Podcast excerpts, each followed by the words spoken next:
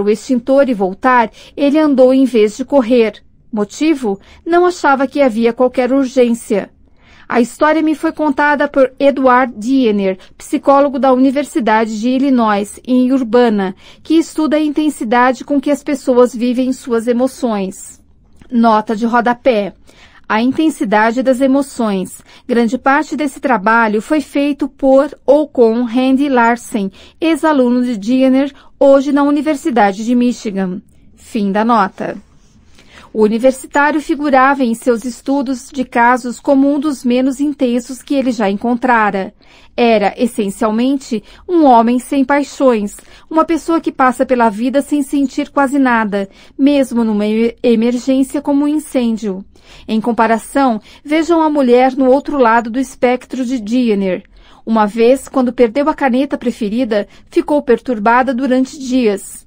Outra vez, ficou tão excitada ao ver o anúncio de uma grande liquidação de sapatos femininos numa loja cara que largou o que estava fazendo, entrou no carro e dirigiu três horas até a loja em Chicago. Diener constata que as mulheres, em geral, mais do que os homens, sentem com mais intensidade as emoções positivas e negativas. E, diferenças de sexo à parte, a vida emocional é mais rica para os que observam mais. Entre outras coisas, essa maior sensibilidade emocional significa que, para tais pessoas, a menor provocação desencadeia vendavais emocionais, paradisíacos ou infernais, enquanto as do outro extremo mal experimentam qualquer sensação, mesmo nas circunstâncias mais angustiantes. Um homem sem sentimentos. Gary aborrecia a noiva, Ellen, porque apesar de inteligente, atencioso e um médico bem-sucedido, era emocionalmente neutro, completamente sem reação a qualquer demonstração de sentimentos. Embora falasse com brilhantismo sobre ciência e arte, quando se tratava de seus próprios sentimentos, mesmo aqueles que tinha por Ellen, emudecia. Por mais que ela tentasse despertar-lhe alguma paixão, ele ficava impassível, indiferente. Eu não expresso naturalmente meus sentimentos, disse Gary ao terapeuta a quem consultou por insistência de Ellen. Quando se tratava da vida emocional, acrescentou: Não sei o que dizer, não tenho sentimentos fortes, bons ou maus. Ellen não era a única pessoa que se frustrava com a frieza de Gary. Segundo ele relatou ao terapeuta, era incapaz de falar abertamente de seus sentimentos com qualquer outra pessoa. Motivo: não tinha consciência do que sentia. Até onde lhe era dado saber, não sentia raivas, tristezas ou alegrias. Nota de rodapé. Gary, o médico emocionalmente inane, é descrito em Hillel e Swiller. Alexithymia. Treatment utilizing combined individual and group psychotherapy. International Journal for Group Psychotherapy. 38, 1, 1988, páginas 47 a 61. Fim da nota. Como observa seu terapeuta, esse vazio emocional faz com que Gary e outros, como ele, pareçam sem vida, insípidos. Entediam a todos, por isso suas esposas pedem que se tratem. A frieza emocional de Gary exemplifica o que os psiquiatras chamam de Alexitmia, do grego a, ausência, lexi, palavra, e timos, emoção. Faltam a essas pessoas palavras para descrever seus sentimentos. Na verdade, parece faltar-lhes qualquer sentimento, embora isso talvez se deva mais à sua incapacidade de manifestar emoção do que a uma completa ausência de emoção. Essas pessoas foram identificadas pela primeira vez por psicanalistas intrigados por um tipo de paciente impossível de ser tratado pelo método que adotavam, porque não comunicavam sentimentos, fantasias, mas apenas sonhos incolores. Em suma, nenhuma vida interior digna de nota. Nota de rodapé. Analfabeto emocional foi termo usado por M. B. Friedman em B.S. Sweet Some Specific Features of Group Psychotherapy. International Journal for Group Psychotherapy. 4, 1954, páginas 335 a 68. Fim da nota. As características clínicas que assinalam a alexitimia incluem dificuldade para descrever sentimentos, os próprios ou os, os de outrem, e um vocabulário emocional seriamente limitado. Nota de rodapé. As características clínicas da alexitimia são descritas em Graham J. Taylor, Alexithymia History of the Concept, trabalho apresentado no encontro anual da Associação Psiquiátrica em Washington, capital, maio de 1986. Fim da nota.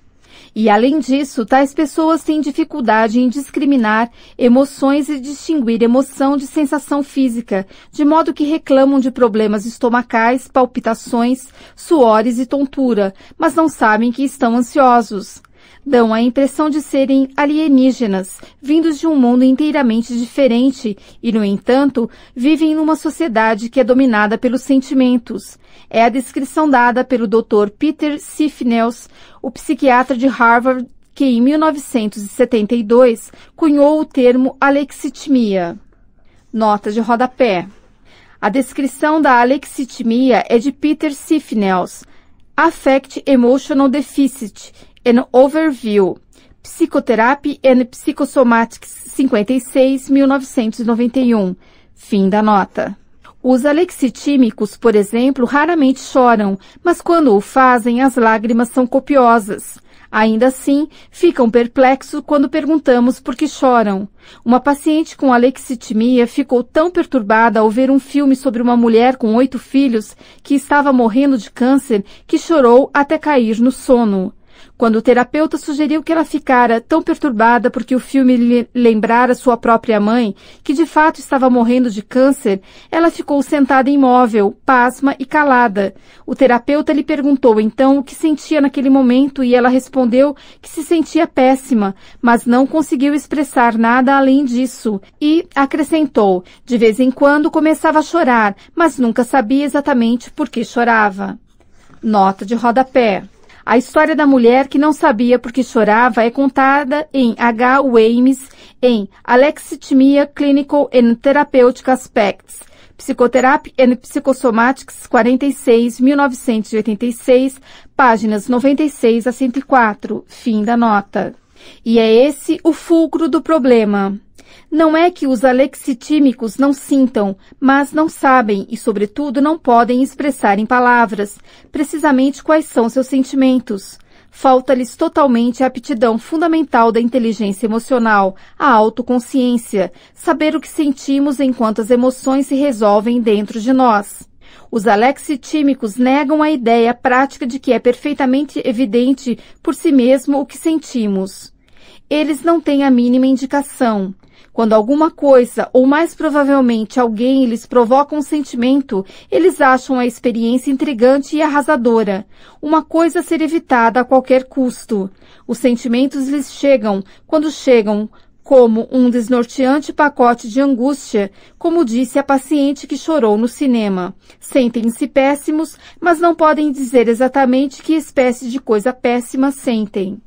A confusão básica sobre os sentimentos muitas vezes parece levá-los a queixarem-se de vagos problemas médicos, quando na verdade sofrem de angústia emocional, fenômeno conhecido em psiquiatria como somatização, isto é, quando uma dor emocional se expressa através de uma dor física, o que é diferente da doença psicossomática, em que problemas emocionais causam doenças físicas autênticas.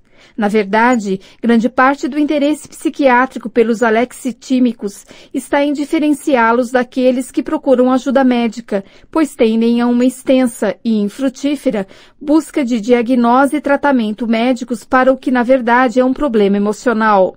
Embora ninguém possa ainda dizer com certeza o que causa a alexitimia, o Dr. Sifnels sugere uma desconexão entre o sistema límbico e o neocórtex, sobretudo os centros verbais, o que se encaixa bem no que temos aprendido sobre o cérebro emocional. Os pacientes com severos derrames que, para alívio dos sintomas, tiveram essa ligação seccionada, observa Sifnels, tornaram-se emocionalmente insensíveis, como as pessoas com alexitimia, incapazes de falar sobre seus sentimentos e subitamente desprovidos da capacidade de fantasiar. Em suma, embora os circuitos do cérebro emocional reajam com sentimentos, o neocórtex não pode classificar esses sentimentos e acrescentar-lhes a nuance da linguagem. Como observou Henry Holt em seu romance Call It Sleep, sobre esse poder da linguagem, se você conseguir colocar em palavras o que está sentindo, o sentimento fica sob seu controle. O corolário, claro, é o dilema do alexitímico não ter palavras para os sentimentos, significa não tomar posse desses sentimentos. Em louvor da intuição. O tumor de Elliot, um pouco atrás da testa, era do tamanho de uma laranja pequena. Uma cirurgia extirpou-o completamente. Embora a operação fosse considerada um sucesso, as pessoas que privavam da intimidade de Elliot diziam depois que ele não era mais o mesmo, sofrer uma drástica mudança de personalidade. Antes, um bem-sucedido advogado empresarial não mais conseguia se manter no emprego. Malbaratando as economias em investimentos frutíferos, viu-se reduzido a morar num quarto vago na casa do irmão. Havia um padrão intrigante no problema de Eliot. Intelectualmente, ele continuava brilhante como sempre, mas empregava seu tempo de uma maneira terrível, perdendo-se em detalhes sem importância. Parecia ter perdido qualquer noção de prioridade. Quando chamado à atenção, ficava indiferente. Foi despedido de uma série de empregos em que trabalhava como advogado. Embora extensos testes intelectivos nada indicassem de errado em suas faculdades mentais, ainda assim ele foi procurar um neurologista, esperando que a descoberta de um problema neurológico lhe desse os benefícios de invalidez a que se julgava com direito. De outro modo, poderia concluir-se que era apenas alguém se fingindo de doente para não ter de trabalhar. Antônio Damasio, neurologista a quem Eliot consultou, ficou impressionado com um elemento ausente no repertório mental dele. Embora não houvesse problema algum em seu raciocínio lógico, na memória, atenção ou qualquer outra capacidade cognitiva, Eliot era praticamente indiferente ao que sentia em relação ao que lhe acontecia. Nota de rodapé. Papel das emoções no processo de raciocínio. Damásio, Descartes, Error. Fim da nota.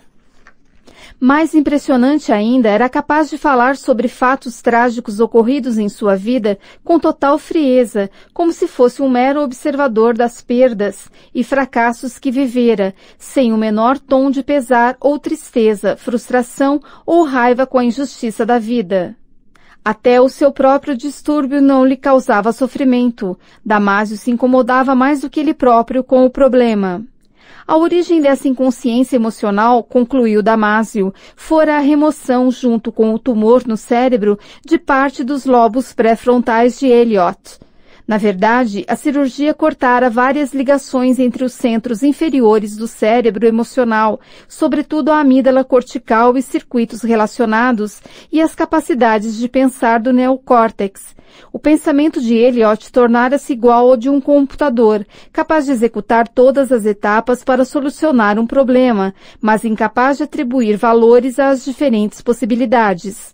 Toda opção era neutra, e esse raciocínio totalmente desapaixonado, suspeitava Damásio, era o núcleo do problema de Eliot, a reduzíssima consciência dos próprios sentimentos em relação às coisas, tornava falho o seu raciocínio. A incapacidade se revelava mesmo em decisões rotineiras. Quando Damásio tentou marcar dia e hora para a próxima consulta, Eliot não sabia que decisão tomar.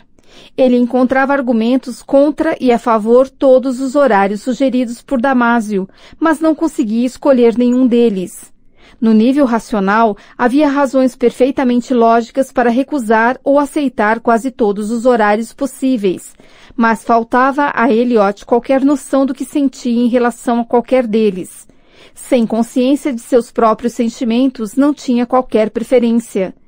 Entre outras coisas, o que podemos concluir dessa incapacidade de tomar decisão é o importante papel que o sentimento desempenha na navegação pela interminável corrente das decisões pessoais da vida. Embora sentimentos fortes possam causar devastações no raciocínio, a falta de consciência do sentimento também pode ser destrutiva, sobretudo no avaliar decisões das quais depende, em grande parte, o nosso destino. Que carreira seguir, se ficar num emprego seguro ou arriscar-se em outro mais atraente, com quem namorar ou casar, onde viver, que apartamento alugar ou que casa comprar, sempre e sempre pela vida afora. Essas decisões não podem ser bem tomadas apenas através do uso da razão. Exigem intuição e a sabedoria emocional que acumulamos de experiências passadas. A lógica formal por si só jamais pode servir de base para decidir com quem se casar ou em quem confiar, ou mesmo que emprego pegar. São domínios onde a razão, sem o sentimento, fica cega. Os sinais intuitivos que nos orientam nesses momentos vêm sob a forma de impulsos límbicos das vísceras que Damásio chama de marcadores somáticos, literalmente intuições. O marcador somático é uma espécie de alarme automático, geralmente chamando a atenção para o perigo potencial de uma determinada linha de ação.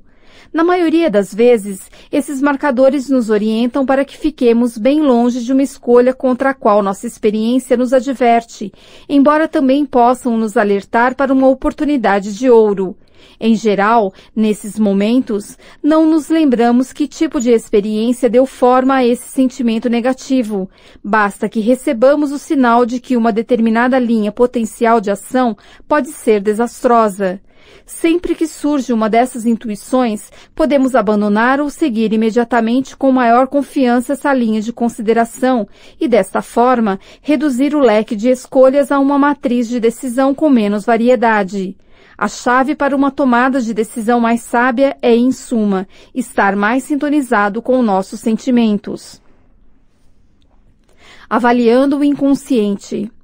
O vácuo emocional de Eliot sugere que pode haver um espectro de aptidões das pessoas para sentir suas emoções no momento exato em que elas ocorrem.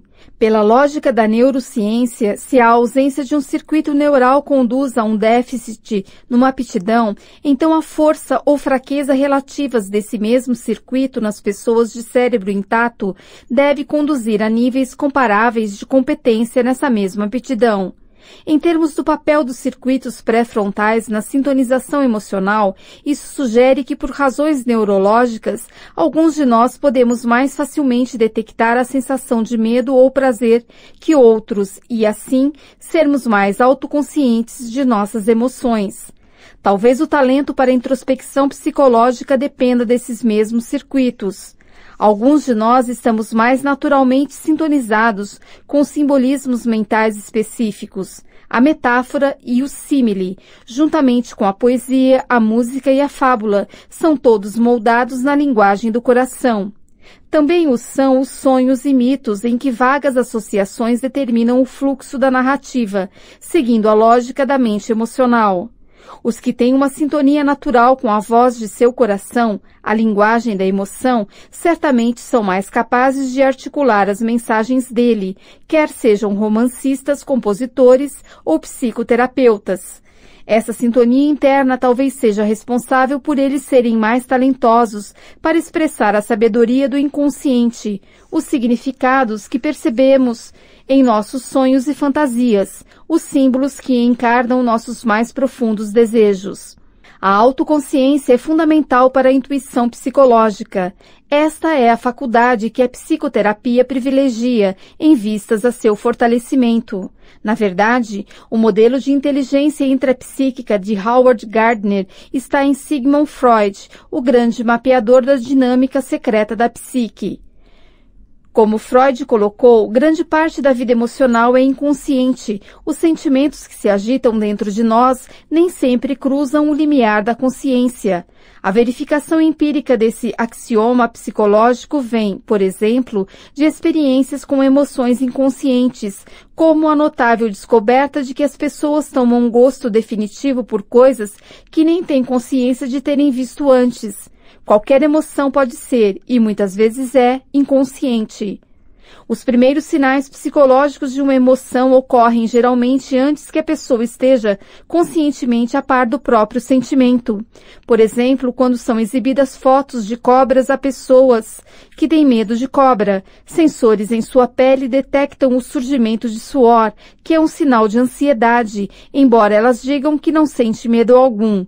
O suor aparece nessas pessoas mesmo quando a imagem da cobra é mostrada rapidamente, de forma que não haja tempo para que fixem na consciência, de forma exata, a imagem que acabaram de ver e muito menos percebam que estão começando a ficar ansiosas. À medida que essas agitações emocionais pré-conscientes continuam a crescer, acabam tornando-se suficientemente fortes para irromper na consciência. Assim, há dois níveis de emoção, consciente e inconsciente. O momento em que a emoção passa para a consciência assinala seu registro como tal no córtex frontal. Nota de rodapé. Medo inconsciente. Os estudos com as cobras são descritos em Galen's Prophecy, de Kagan. Fim da nota. As emoções que fremem abaixo do limiar da consciência podem ter um poderoso impacto na maneira como percebemos e reagimos, embora não tenhamos ideia de que elas estão atuando. É o caso de alguém que no início do dia se aborrece com uma coisa desagradável e permanece ranzinza horas depois, ofendendo-se e respondendo mal às pessoas sem motivo plausível. É possível que não perceba sua continuada irritabilidade e ficará surpreso se alguém chamar a atenção para ela, embora esse sentimento esteja pouco aquém de sua consciência e justifique suas respostas bruscas. Mas assim que essa reação é trazida à consciência, assim que se registra no córtex, ele pode avaliar de novo as coisas, decidir abandonar os sentimentos que ficaram do início do dia e mudar de perspectiva e estado de espírito. Desta forma, a autoconsciência emocional é a base desse aspecto da inteligência emocional, ser capaz de afastar um estado de espírito negativo. 5. Escravos da paixão tem sido um homem que as desgraças e recompensas da sorte aceitas com igual gratidão. Dá-me o homem, que não é escravo da paixão, que eu o trarei, no fundo do meu coração, sim, no coração do meu coração, como faço contigo. Hamlet, a seu amigo Horácio. A capacidade de manter o autocontrole, de suportar o turbilhão emocional que o acaso nos impõe e de não se tornar um escravo da paixão tem sido considerada desde Platão como uma virtude. Na Grécia clássica, esse atributo era denominado sofrosine. Precaução e inteligência na condução da própria vida, equilíbrio e sabedoria, como interpreta Page du Bois, um estudioso do idioma grego. Para os romanos e para a antiga igreja cristã, isso significava temperantia, temperança, contenção de excessos. O objetivo é o equilíbrio e não a supressão das emoções. Cada sentimento tem seu valor e significado. Uma vida sem paixão seria um entediante deserto de neutralidade, cortado e isolado da riqueza da própria vida. Mas, como observou Aristóteles, o que é necessário é a emoção na dose certa, o sentimento proporcional à circunstância. Quando as emoções são sufocadas, geram embotamento e frieza. Quando escapam ao nosso controle, extremadas e renitentes, tornam-se patológicas, tal como ocorre na depressão paralisante, na ansiedade que aniquila, na raiva demente e na agitação maníaca. Na verdade, manter sob controle as emoções que nos afligem é fundamental para o bem-estar. Os extremos, emoções que vêm de forma intensa e que permanecem em nós por muito tempo, minam nossa estabilidade. É claro que não devemos sentir apenas um tipo de emoção. Ser feliz o tempo todo, de certa forma, sugere a insipidez daqueles adesivos com rostos sorridentes que foram moda nos anos 70. Muito pode ser dito sobre o lado construtivo do sofrimento para a vida criativa e espiritual. O sofrimento fortalece a alma. Os altos e baixos dão tempero à vida, mas precisam ser vividos de forma equilibrada.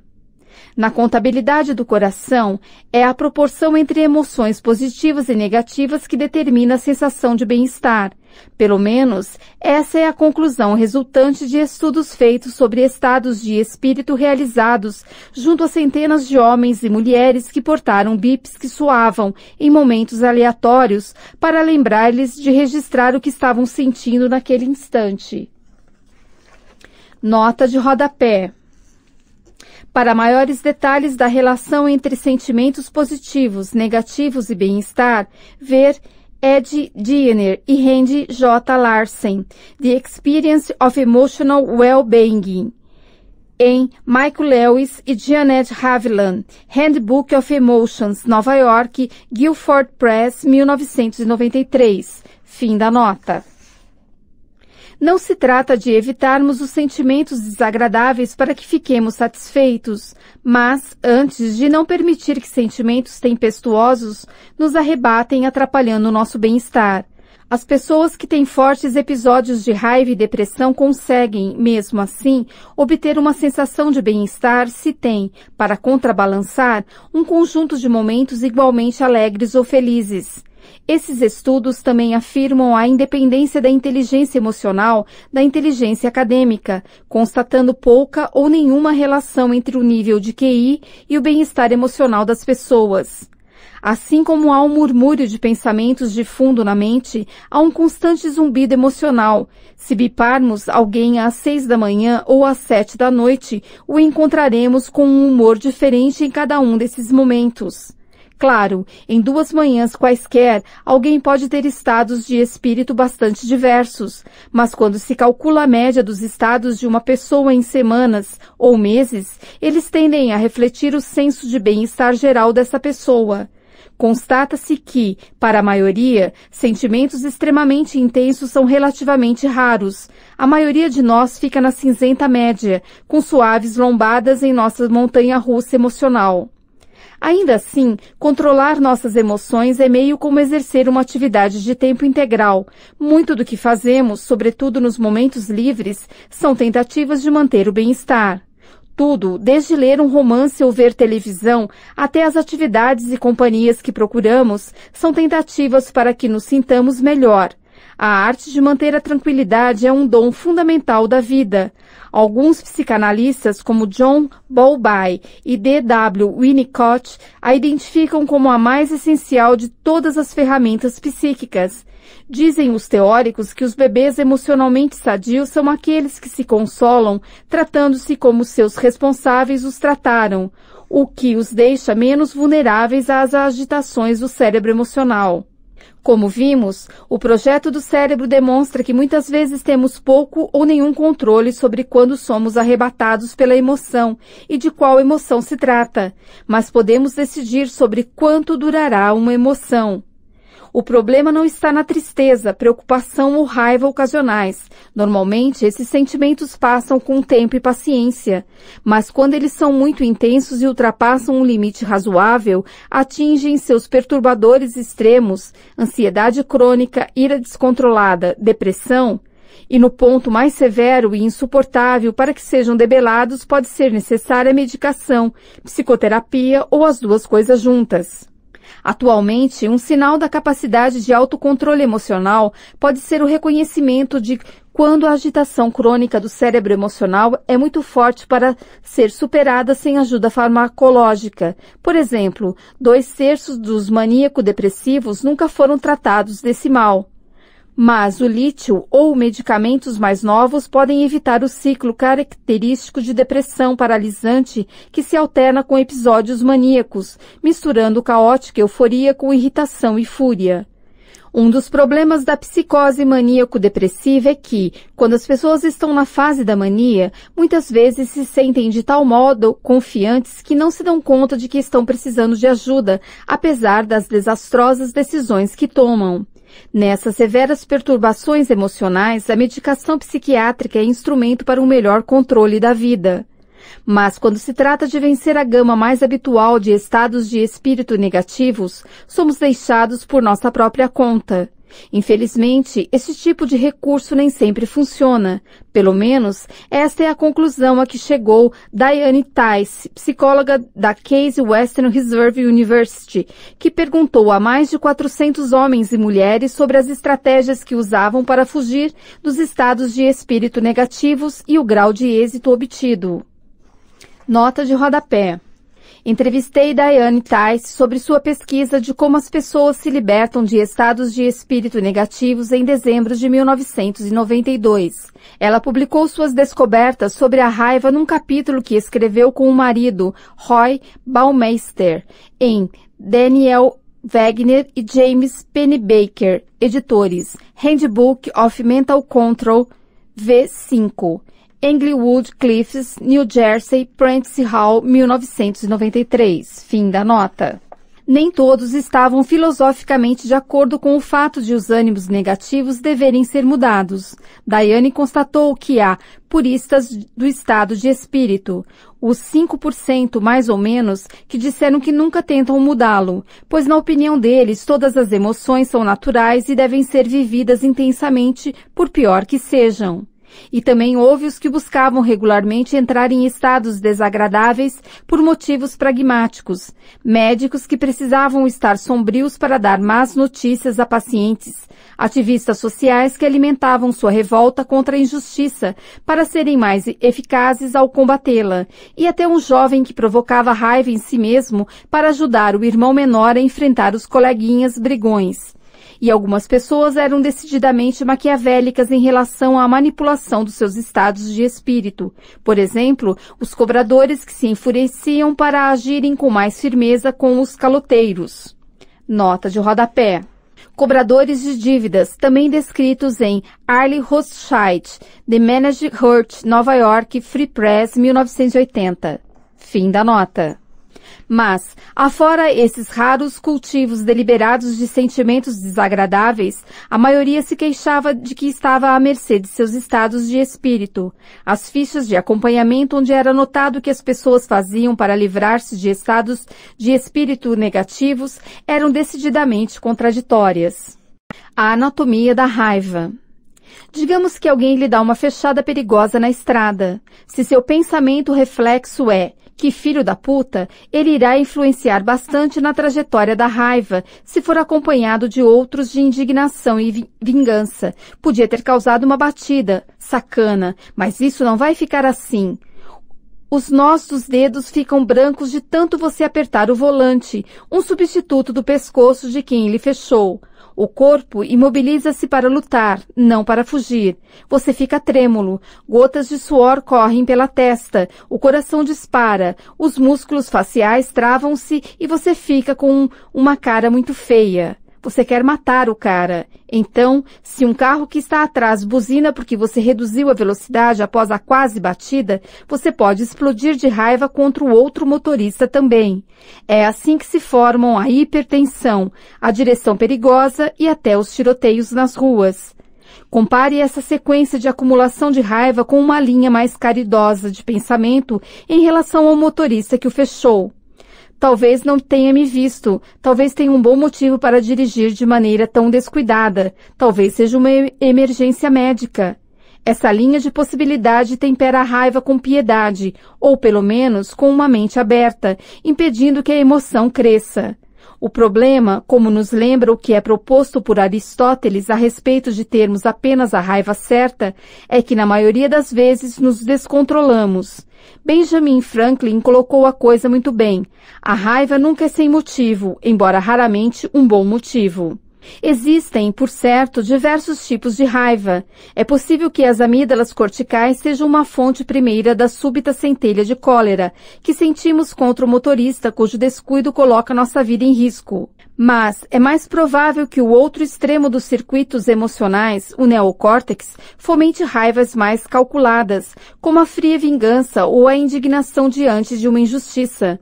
É mais provável que essa raiva elaborada, como disse Franklin, tenha bons motivos, ou pareça ter. Dentre todos os sentimentos de que as pessoas mais querem se ver livres, a raiva é o mais intransigente. Diane Tice constatou que é o sentimento mais difícil de controlar. Na verdade, ela é a mais sedutora das emoções negativas, o intolerante monólogo interior que a impele, inunda a mente dos mais convincentes argumentos para que lhe seja dada vazão. Ao contrário da tristeza, a raiva energiza e até mesmo exalta. O seu poder sedutor e persuasivo pode em si explicar por que alguns comentários sobre ela são tão comuns que é incontrolável, ou que, seja como for, não deve ser controlada e que dar-lhe vazão numa catarse faz bem. Uma outra corrente de pensamento, que talvez até seja uma reação contra o quadro sombrio dessas outras, afirma que a raiva pode ser inteiramente evitada. Mas uma cuidadosa leitura das descobertas feitas por pesquisadores sugere que todas essas atitudes adotadas em relação ao sentimento de raiva são equivocadas ou simplesmente míticas. Nota de rodapé. O argumento contra a raiva e a favor do autocontrole se baseia em grande parte em Diane Tice e Roy F. Baumeister. Controlling Anger, Self-Induced Emotion Change, em Wagner e Baker, Handbook of Mental Control. Ver também Carol Taves, Anger the Misunderstood Emotion, Nova York, Touchstone, 1989. Fim da nota.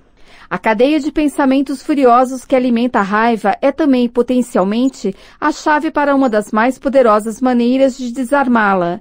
De cara, minar as convicções que a abastecem. Quanto mais ruminamos sobre o que nos deixou com raiva, mais bons motivos e justificativas podemos inventar para ficarmos com raiva.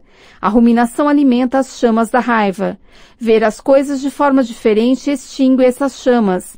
Diane Tice constatou que reavaliar uma situação era uma das mais potentes formas de aplacar a raiva. A superpotência da raiva. Essa constatação se enquadra bastante na conclusão do psicólogo Dolph Zillman, da Universidade do Alabama, que numa extensa série de meticulosas experiências avaliou de forma precisa a raiva e sua anatomia. Nota de rodapé. A pesquisa sobre a raiva está relatada em Dolph Zillman, Mental Control of Angry Aggression, em Wagner e Baker, Handbook of Mental Control. Fim da nota. Levando-se em conta as raízes da raiva na opção lutar da reação, lutar ou fugir, não surpreende que Zillman tenha descoberto que o disparador universal da raiva seja a sensação de estar em perigo. O perigo pode ser sinalizado não apenas por uma ameaça física direta, mas também, como é mais frequente, por uma ameaça simbólica à autoestima ou à dignidade, tratamento injusto ou grosseiro, insulto ou humilhação, frustração na busca de um objetivo importante. Essas percepções atuam como o gatilho instigante de uma onda límbica que tem um duplo efeito sobre o cérebro. Uma parte dessa onda é a liberação de catecolaminas que geram um rápido e episódico surto de energia, suficiente para uma linha de ação vigorosa, como diz Zillman, como no lutar ou fugir. Esse surto de energia dura minutos, tempo em que o corpo é preparado para uma boa briga ou uma rápida fuga, dependendo de como o cérebro emocional avalia a oposição. Enquanto isso, outra onda impulsionada pela amígdala cortical, que percorre o ramo adrenocortical do sistema nervoso, cria um pano de fundo tônico geral de prontidão para a ação, que dura muito mais que o surto de energia de catecolamina. Esse estímulo adrenal e cortical generalizado pode durar horas e até mesmo dias, mantendo o cérebro emocional em especial prontidão para o estímulo e tornando-se uma base sobre a qual reações posteriores se formam com particular rapidez. Em geral, a condição de pronta resposta criada pela estimulação adrenocortical explica por que as pessoas são mais propensas à raiva quando já foram provocadas ou ligeiramente irritadas por alguma outra coisa. Tensões de todo tipo criam estimulação adrenocortical, abaixando o limiar do que provoca raiva. Assim, uma pessoa que teve um dia difícil no trabalho fica especialmente propensa a ficar furiosa mais tarde em casa com alguma coisa. As crianças fazendo muito barulho ou bagunça, por exemplo, o que, em outras circunstâncias, não seria suficientemente forte para provocar um sequestro emocional. Silman chega a essas intuições sobre a raiva através de cuidadosa experimentação. Num estudo típico, por exemplo, ele pede a um de seus auxiliares que provoque, através de observações sarcásticas, os homens e mulheres que se oferecem como voluntários para a pesquisa. Esses voluntários veem, depois, dois gêneros de filme, um agradável, outro desagradável.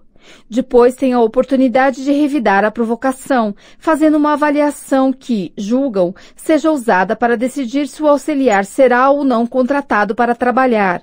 A intensidade do revide é diretamente proporcional ao estímulo que recebem do filme a que assistiram. Os mais furiosos são aqueles que viram o filme desagradável e fazem a pior avaliação do candidato ao emprego.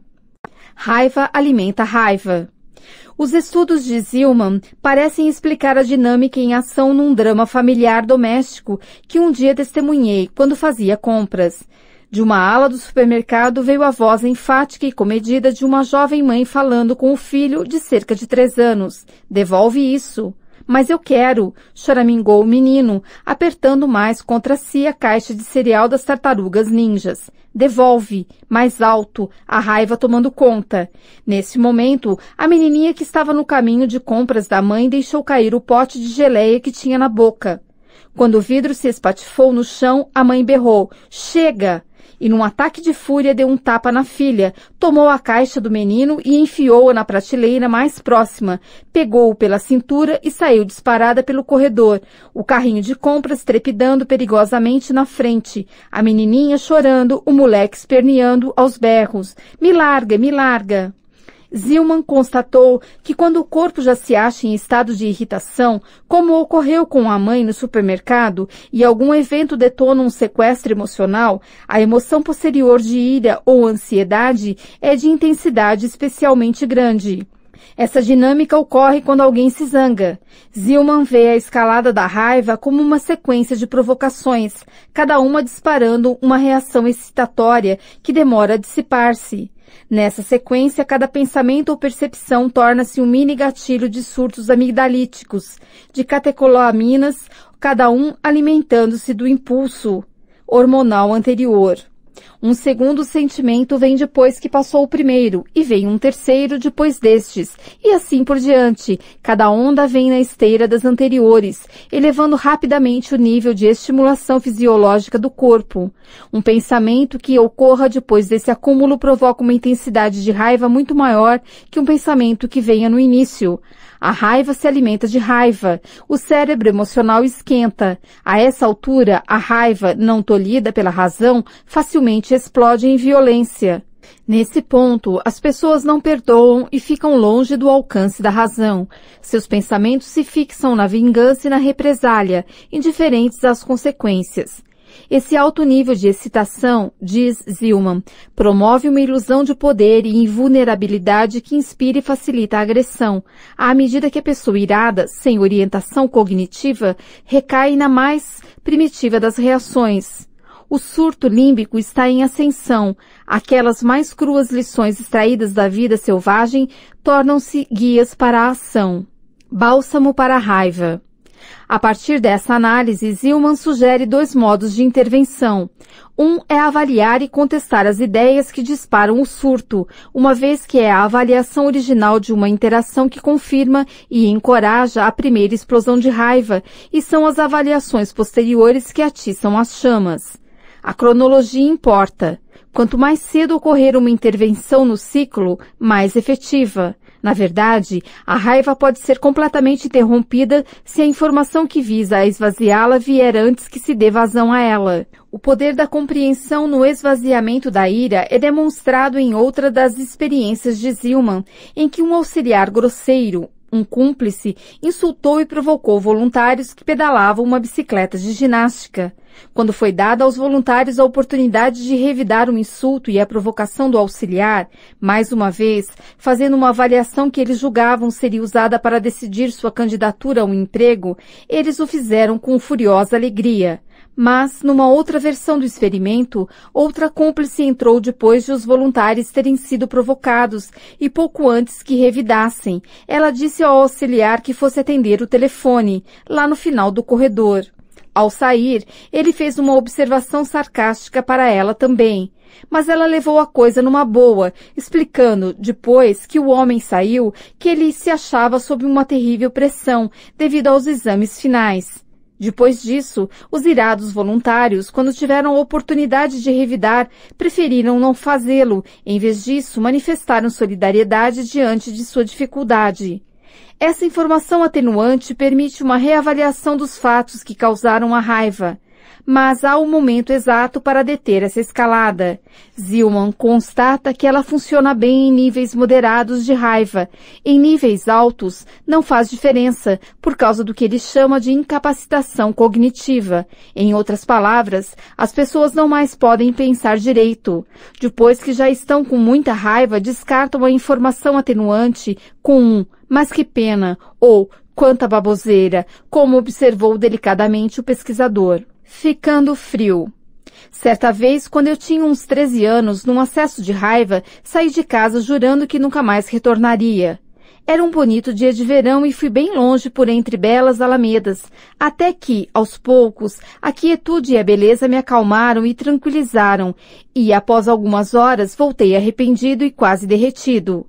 Desde então, quando estou furioso, faço isso se possível e acho que é o melhor remédio. A história é de um participante de um dos primeiros estudos científicos sobre a raiva, feito em 1899. Nota de rodapé. O passeio para acalmar, citado em Tavres, Anger the Misunderstood Emotion, página 135. Fim da nota ainda permanece como um modelo da segunda maneira de desescalar a ira, esfriar psicologicamente, esperando que passe o surto adrenal num ambiente não propício à alimentação da ira. Numa discussão, por exemplo, isso significa afastar-se, naquele exato momento, da outra pessoa. No período de esfriamento, a pessoa irada pode frear o ciclo de crescente pensamento hostil, buscando distrações.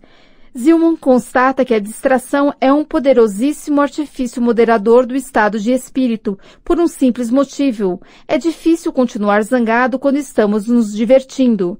O segredo, claro, é, em primeiro lugar, esfriar a raiva a ponto de a pessoa poder divertir-se.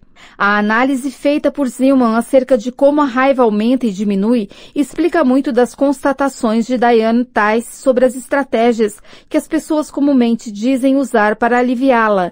Uma delas, que é bastante eficaz, consiste em dar uma volta para ficar só, enquanto esfria. Muitos homens dão essa volta de carro, um achado da pesquisa que serve de alerta para quando estivermos dirigindo, e que, disse-me Daiane, a inspirou a dirigir com mais atenção. Talvez a alternativa mais segura seja sair para uma longa caminhada. O exercício ativo também ajuda em casos de raiva. O mesmo efeito é obtido através de métodos de relaxamento do tipo inspirar fundo e relaxar a musculatura, talvez porque essas medidas alterem a fisiologia corporal da alta estimulação provocada pela raiva a um estado de baixa estimulação, e talvez também porque retirem a atenção do que tenha desencadeado a raiva. O exercício ativo pode esfriar a raiva por algo do mesmo motivo. Após altos níveis de ativação fisiológica durante o exercício, o corpo recai para um baixo nível assim que para. Mas um período de esfriamento não funcionará se esse tempo for usado para prosseguir na cadeia de pensamento que induz a raiva, uma vez que cada um desses pensamentos é, em si, um disparador menor de outras cascatas de raiva. O poder da distração está em interromper essa cadeia. Em sua pesquisa sobre as estratégias utilizadas pelas pessoas para o controle da ira, Diane Tice constatou que, em geral, as distrações ajudam a acalmá-la. TV, cinema, leitura e coisas do gênero interferem nos pensamentos furiosos que alimentam a raiva.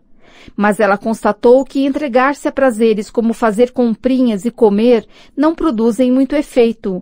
É muito fácil permanecer numa cadeia de pensamento indignado enquanto se passeia num shopping center ou quando se devora uma fatia de bolo de chocolate. A essas estratégias acrescentam-se aquelas criadas por Redford Williams, psiquiatra da Duke University, que buscou ajudar pessoas hostis, as quais correm maior risco de contrair doenças cardíacas, a controlar suas irritabilidades. Nota de rodapé. As estratégias de Redford Williams para controlar as hostilidades estão detalhadas em Redford Williams e Virginia Williams, Angel Kills, Nova York Times Books, 1993. Fim da nota. Uma de suas recomendações é usar a autoconsciência para captar pensamentos cínicos ou hostis assim que surjam e anotá-los. Agindo dessa forma, é possível que esses pensamentos sejam contestados e reavaliados, embora, como constatou Zillman, esse método funcione melhor antes que a raiva se transforme em fúria. A falácia da catarse. Tão logo entro num táxi em Nova York, um jovem que atravessa a rua para na frente do carro para esperar uma brecha no trânsito. O motorista, impaciente, buzina e gesticula para que ele saia da frente. A resposta é uma cara feia e um gesto obsceno. Seu filho da puta, berra o motorista com arrancos ameaçadores, usando o acelerador e o freio ao mesmo tempo. Diante dessa ameaça letal, o rapaz se afasta mal-humorado e esmurra o carro, que avança centímetro a centímetro no trânsito. O motorista berra-lhe uma enxurrada de palavrões. Quando nos afastamos, o taxista, visivelmente ainda agitado, me diz: Não se deve levar desaforo para casa. Tem que devolver. Pelo menos isso faz a gente se sentir melhor. A catarse, o dar vazão à raiva, é às vezes louvada como um meio de controlar a raiva. Dizem que faz a gente se sentir melhor. Mas, como sugerem as constatações de Zilman, há um argumento contra a catarse. Tem sido usado desde a década de 50, quando psicólogos começaram a testar experimentalmente os seus efeitos e descobriram que, muitas vezes, dar vazão à raiva não funcionava ou funcionava muito pouco para eliminá-la, embora, devido à natureza sedutora do sentimento, possa dar a sensação de satisfação. Nota de rodapé. Dar vazão à raiva não acaba com ela. Ver, por exemplo, S.K. Malik e B.R. McCandles, A Study of Catharsis Aggression, Journal of Personality and Social. 4, 1966. Para um resumo dessa pesquisa, ver Tavris, Anger the Misunderstood Emotion. Fim da nota. Pode haver uma condição específica na qual soltar a raiva funcione, quando ela é expressa diretamente à pessoa visada, quando devolve o senso de controle ou corrige uma injustiça, ou quando inflige o dano certo a outra pessoa e faz com que ela modifique alguma atividade ofensiva sem fazer retaliação. Mas, devido à natureza incendiária da raiva, isso pode ser mais fácil na teoria do que na prática. Nota de rodapé. Quando despejar a raiva funciona. Tavris Anger, The Misunderstood Emotion. Fim da nota. Diane Tice constatou que dar vazão à raiva é uma das piores maneiras de esfriar. As explosões de raiva geralmente inflam o estímulo do cérebro, deixando as pessoas com mais raiva ainda. Ela descobriu que, quando as pessoas falavam das vezes em que haviam descontado sua raiva na pessoa que a provocara, o verdadeiro efeito era mais um prolongamento do estado de espírito que o seu fim. Muito mais efetivo era quando as pessoas primeiro esfriavam e, depois, de uma maneira mais construtiva ou assertiva, enfrentavam a outra para acertar a desavença. Como certa vez ouvi dizer Shojian Trungpa, um mestre tibetano, quando lhe perguntaram como melhor controlar a raiva. Não a elimine, mas não haja com base nela. O relax da ansiedade. Como? Eu me preocupar? Oh, não, o silencioso está com um som estranho. E se eu tiver de levá-lo para a oficina? Não posso arcar com a despesa. Teria de tirar o dinheiro da poupança do Jamie. E se eu não puder pagar a escola dele? O boletim escolar ruim na semana passada. E se ele não entrar para a universidade? O silencioso está com um som estranho. E assim a mente preocupada continua a girar num interminável círculo de melodrama barato, um conjunto de preocupações levando ao seguinte e voltando ao começo. O espécimen acima é apresentado por Elizabeth Roemer e Thomas Borkovec, psicólogos da Universidade do Estado da Pensilvânia, cuja pesquisa sobre a preocupação, núcleo de toda ansiedade, elevou a arte do neurótico ao nível científico. Nota de rodapé. A Tarefa da Preocupação, Elizabeth Roemer e Thomas Borkovec, Worry, one wanted cognitive active that controls wanted somatic experience, em Wagner e Pennebaker, Handbook of Mental Control. Fim da nota. É evidente que não há mal quando a preocupação funciona tentando resolver um problema, ou seja, empregando a reflexão construtiva que pode parecer preocupação. Talvez surja a solução. Na verdade, a reação que se esconde sob a preocupação é a vigilância para detectar perigos potenciais, o que, sem sombra de dúvida, tem sido essencial para a sobrevivência no curso da evolução. Quando o medo dispara o cérebro emocional, parte da ansiedade resultante fixa a atenção na ameaça direta, forçando a mente a obcecar-se sobre como tratá-la e a ignorar tudo mais que ocorra naquele momento. A preocupação é, num certo sentido, uma antecipação da ocorrência de um fato desagradável e de como lidar com isso. O papel da preocupação é o de projetar soluções positivas para os perigos da vida, prevendo-os antes que surjam. O que é problema são as preocupações crônicas, aquelas que se repetem eternamente e nunca se aproximam de uma solução positiva. Uma análise cuidadosa da preocupação crônica sugere que ela tem todos os atributos de um sequestro emocional de baixa intensidade. As preocupações parecem surgir do nada, são incontroláveis, geram um rumor constante de ansiedade, são imunes à razão e prendem aquele que se preocupa numa única e inflexível visão do tema que o preocupa. Quando esse mesmo ciclo de preocupação se intensifica e persiste, beira o limite de sequestros neurais completos, as perturbações da ansiedade, fobias, obsessões e compulsões, ataques de pânico. Em cada uma dessas perturbações, a preocupação se dirige a focos distintos. Para o fóbico, as ansiedades giram em torno da situação temida. Para o obsessivo, fixa-se em prevenir alguma temida calamidade. Nos ataques de pânico, a preocupação se concentra no medo de morrer ou na perspectiva de ter uma crise de pânico. Em todas essas condições, o denominador comum é a preocupação exagerada. Por exemplo, uma mulher em tratamento de uma perturbação obsessivo-compulsiva cumpria uma série de rituais que duravam a maior parte do dia. Banhos de chuveiro de 45 minutos várias vezes. Lavagem das mãos durante 5 minutos 20 ou mais vezes. Não se sentava sem antes esfregar o assento com álcool para esterilizá-lo. Tampouco tocava uma, numa criança ou animal. Ambos eram sujos demais. Todas essas compulsões eram causadas por um subjacente medo mórbido de germes. Ela se preocupava constantemente pensando que, sem essas lavagens e esterilizações, pegaria uma doença e morreria. Nota de rodapé. Medo de Germes, David Higgs e Edna Foa. Obsessive Compulsive Disorder, em David Barlow, edição Clinical Handbook of Psychological Disorders, Nova York, Guilford Press, 1993. Fim da nota. Uma mulher em tratamento do distúrbio de ansiedade generalizada, nomenclatura psiquiátrica para a preocupação crônica, atendendo ao pedido para falar de sua preocupação durante um minuto, o fez da seguinte maneira. Talvez eu não faça direito. Talvez saia tão artificial que não seja uma indicação do verdadeiro problema. E a gente precisa chegar ao verdadeiro problema. Pois se a gente não chegar ao verdadeiro problema, eu não vou ficar boa. E se não ficar boa, eu nunca vou ser feliz. Nota de rodapé.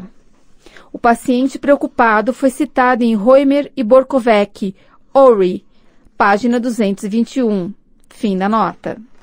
Nessa virtuosística exibição de preocupação com a preocupação, o simples pedido de preocupar-se por um minuto elevou-se, em milésimos de segundos, à previsão de uma catástrofe para o resto da vida. Eu nunca vou ser feliz. As preocupações seguem, em geral, essas linhas, um monólogo que vai saltando de preocupação em preocupação e, na maioria das vezes, inclui catastrofização, a imaginação de alguma tragédia terrível. As preocupações quase sempre se expressam ao ouvido mental, não ao olho mental, quer dizer, em palavras, não através de imagens, e este é um fato importante para o seu controle. Borkovec e seus colegas começaram a estudar a preocupação isoladamente quando tentavam obter um tratamento para insônia. A ansiedade, observaram outros pesquisadores, surge sob duas formas, cognitiva ou com preocupações e somática, com os sintomas psicológicos da ansiedade como sudorese, taquicardia, tensão muscular. Borkovec constatou que o principal problema dos insones não era o estímulo somático. O que os mantinha acordado eram os pensamentos intrusos. Eram preocupados crônicos e por mais sono que tivessem não conseguiam parar de se preocupar. A única coisa que os ajudava a dormir era afastar as preocupações da mente, concentrando-as, em vez disso, nas sensações produzidas por um método de relaxamento. Em suma, as preocupações podiam ser banidas, desviando-se a atenção delas. A maioria dos preocupados, porém, não consegue se desligar. O motivo, acredita Borkovec, tem a ver com uma vantagem parcial da preocupação que reforça muitíssimo o hábito de estar preocupado. Parece haver alguma coisa de positivo nas preocupações. São maneiras de lidar com ameaças potenciais, com perigos que podem surgir a qualquer momento. A tarefa da preocupação, quando funciona, é simular esses perigos e pensar em maneiras de lidar com eles. Mas não funciona tão bem assim. Novas soluções e formas de ver um problema não surgem, geralmente, da preocupação, sobretudo da preocupação crônica. Em vez de produzir soluções para o perigo que imaginam, os preocupados normalmente ficam ruminando sobre o perigo em si, emergindo de uma maneira discreta no pânico a ele associado, sem conseguir parar de pensar. Os preocupados crônicos se preocupam com muitas coisas, a maioria das quais não tem a menor possibilidade de acontecer. Vêem perigos no dia a dia que outros nunca notam. Contudo, os preocupados crônicos relatam a Borkovec que a preocupação os ajuda e se auto-perpetua, um interminável ciclo de pensamento cheio